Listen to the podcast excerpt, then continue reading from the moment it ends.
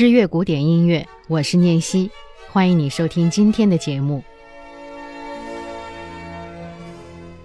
古典音乐意外史，之前我们用了超长的篇幅给大家介绍了莫扎特的交响曲。到目前为止，你应该知道了，交响曲在那个时候跟现在可不是一回事儿。但那个时候的演奏形式是怎样的呢？今天的节目，我们就来聊聊十八世纪的演奏方式。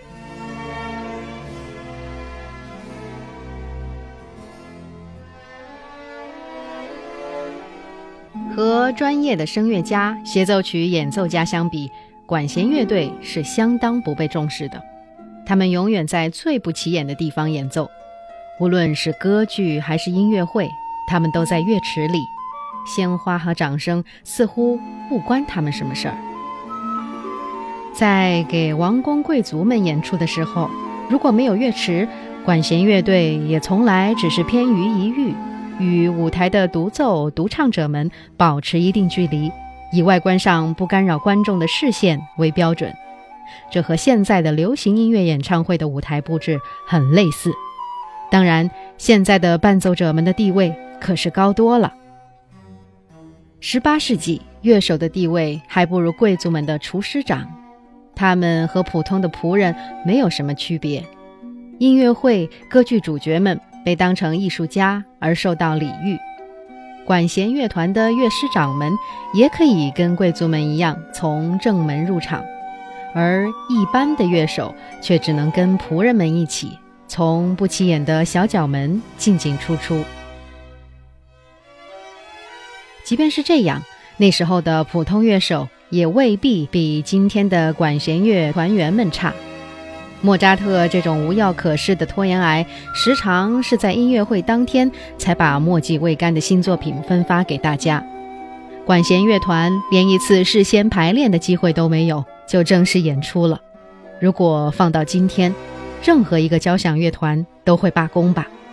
但对于当时的乐手们来说，似乎这……就是生活的日常，他们待遇不佳，不受尊重，完全是因为生不逢时。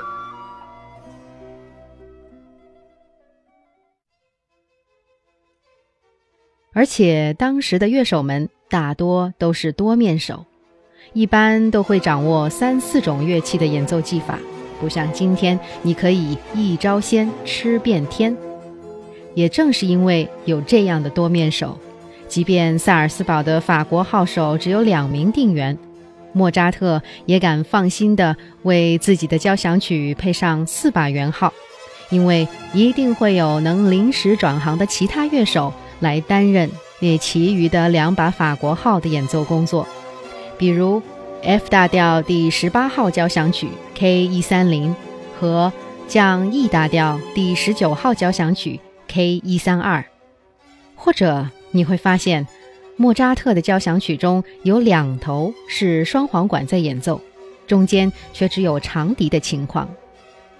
现在的管弦乐团是这样演奏的：从座次安排上看，长笛、双簧管坐得那么近，谁的工作就由谁来完成。但莫扎特的时代不是那样，吹双簧管也兼职吹长笛。莫扎特的发小，宫廷乐师哈特纳，就是位既会吹小号又能拉弦乐的多面手。这要是放在当今，可是凤毛麟角的人才了。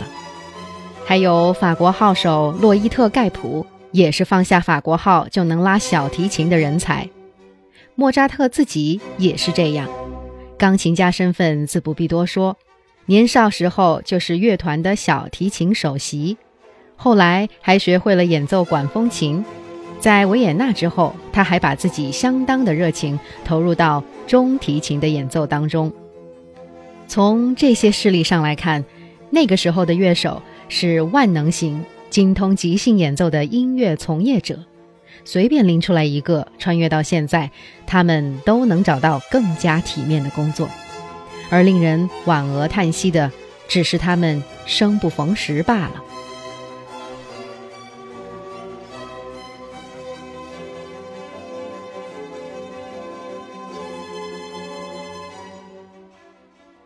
关于那个时候管弦乐队的编制，就犹如我们春秋时期一国诸侯能养几乘战车一般，财大气粗才能是千乘之国。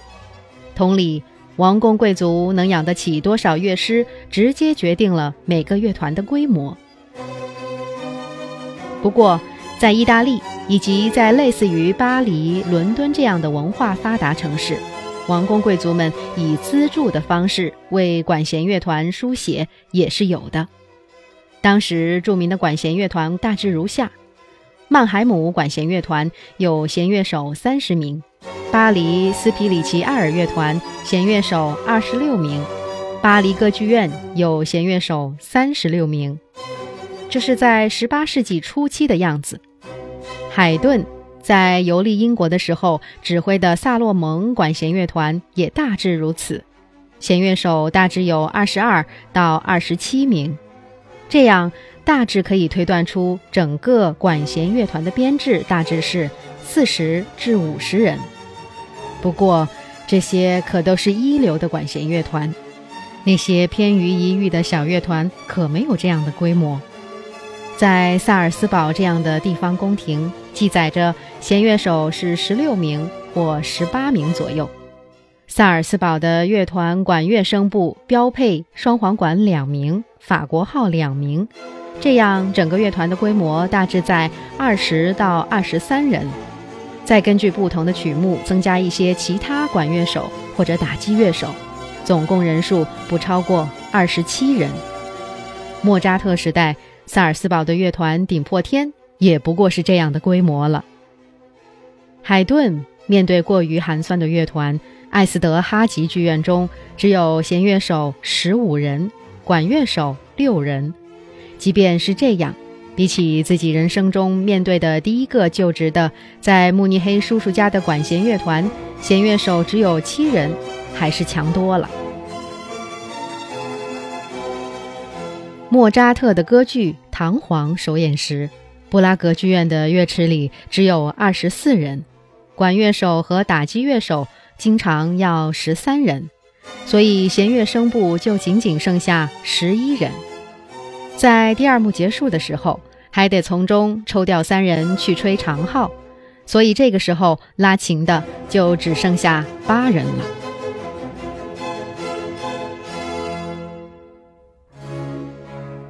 不过也有相当规模宏大的时候。一八七一年，在维也纳谋生的莫扎特，受宫廷乐师长波诺的邀请，演奏他创作的交响曲。给莫扎特的乐团规模，仅弦乐就六十八人，加上管乐声部，总人数有八十人以上了。这跟今天的一流管弦乐团几乎没有差别了。十八世纪。没有像现在这样，在指挥台上有一个挥动双手或拿着指挥棒的专职指挥。在霍格伍德的录音中，他是用大键琴和乐团首席雅普修雷达共同稍加暗示来协调乐团演奏的，这是当时正确的指挥方式。所以，现在的专业管弦乐团，即便没有指挥，理论上也是可以演奏莫扎特音乐的。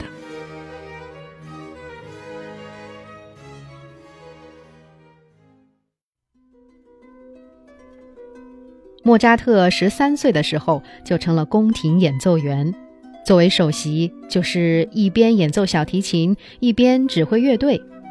他第一次跟大主教闹掰，在巴黎谋生的时候，母亲去世，被父亲召回萨尔斯堡回乡的要求，就有这样的亲笔描述：让我回去，还有另外的要求。我厌倦了如今坐在小提琴的位子，我不再拉小提琴了。我要坐在钢琴前，一边指挥，一边为咏叹调伴奏。这里的钢琴是德文，可以指钢琴，也可以是大键琴或者古钢琴。这种乐器有一石三鸟的作用：其一，增加低音；其二，增强和声力度；其三，指挥乐团。这是巴洛克时期一贯的做法。贯穿巴洛克音乐的做法就是先存着低音，然后再添加旋律以及和声，所以低音就是骨架，其余的才能是攀附于此的肌肉。于是，能坐在古钢琴前的一般都是乐师长。海顿是著名的小提琴能手，却在艾斯德哈吉乐团里一边弹大键琴一边指挥。发展到古典乐派。音乐创作不再像从前那样，非得在通奏低音上叠加，但大键琴手就是指挥的习惯被保留下来了。这里你就能明白，为何莫扎特厌倦了小提琴的位置，非要去弹大键琴了吧？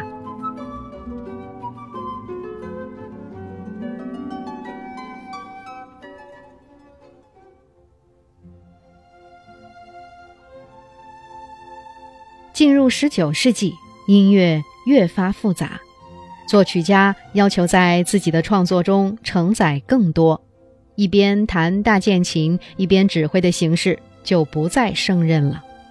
曾经那种专职指挥选手又回来了。十八世纪之前，指挥也和现在一样，什么都不干，正式演出时仅仅在台上打手势。所以，按照现在人的观点，竟然有人怀疑莫扎特、海顿是不是会去兼做大键琴手。更令人咋舌的是，开始有人抱怨莫扎特的乐谱上添加大键琴是很碍事的。这些都是会贻笑大方的。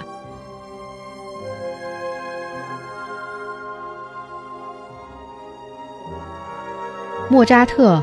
并不是完全没有在乐谱上留下边演奏边指挥的痕迹的。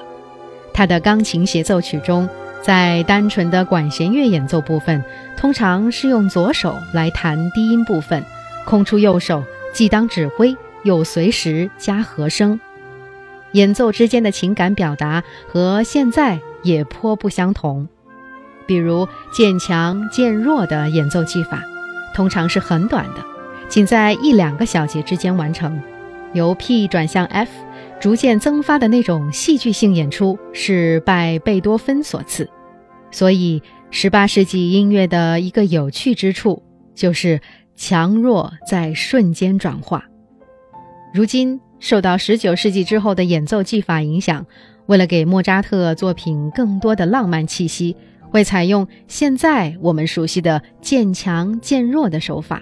用很长的乐句来完成，但这跟十八世纪的音乐表现模式没有丝毫关系。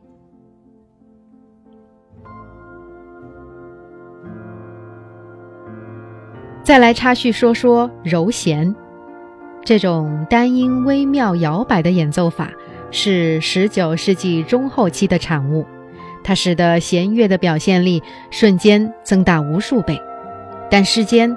没有万全之事，缺点就是因为音高不定，所以管弦乐团所有弦乐声部都采用柔弦的话，音色就会变得浑浊。这是鱼和熊掌的关系，看你如何取舍了。相传帕格尼尼就不怎么使用柔弦，所以如果你再听某个古乐团的演奏不柔弦，那是正确的方式。因为只有这样的音色才能明亮清晰起来，这才是十八世纪的风格。十八世纪的弦乐已经有登峰造极的精品了。克雷莫纳的最鼎盛时期是在十八世纪前叶，现在我们使用的史特拉蒂瓦里等名琴都是十九世纪改造过的，包括指板、琴码高度等等。这对弦的张力有了很大提升，所以如今即便是用十八世纪的乐器演奏十八世纪的作品，你还是得重新改回当时的模样，使用的弦也不能是现在的钢弦，得用回羊肠弦。音色虽然没有钢弦辉煌洪亮，但却柔美舒缓，配上十八世纪的琴弓，音量小却与长弦是完美组合。能演奏出格外柔美的音色，特别是中音区。和弦乐相比，还原十八世纪的乐器，在管乐领域就会遇到更大的麻烦。现在的管乐器是十九世纪后半叶之后改良发展的产物，在此之前，与弦乐相比，管乐是相当的不发达。那个时候，小号、法国号都没有阀键，改变调性和音高只能通过改变气息高度和乐器的自身长度了，要么就是换另一把号。看看莫扎特的小号乐谱，只使用哆、咪、嗦三个音，也就是说，在一般的演奏中只能发出这三个音。木管乐器也没有好到哪里去。由于没有什么辅助键，要发出半音是很困难的一件事情。现在的木管演奏技巧绚烂高超，但面对那个时期的古乐器，根本没有用武之地。演奏旧式乐器必须克服这些困难，但是这些木管乐器音量小，通常感受不出来那种过去时代的音色魅力。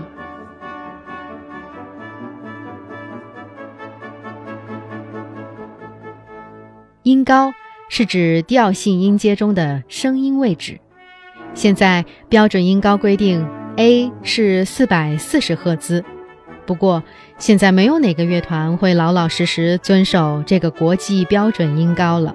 大家都把标准音定在四百四十二赫兹到四百四十四赫兹。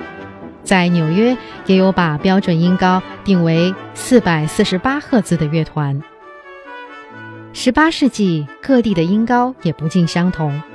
测试当时的管乐器，低的时候可以是四百一十五赫兹，高的时候能到四百三十五赫兹，这将近差出一个半音。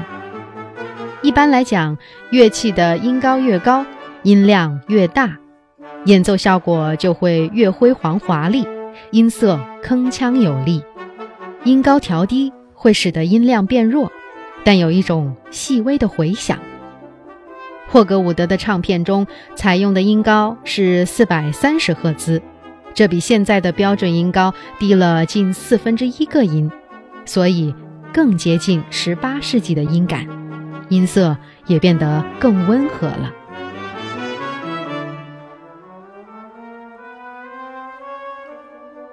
通过今天的节目，希望你对十八世纪的演奏方式已经有所了解。这里是知乐古典音乐，我是念希，谢谢你的收听和关注。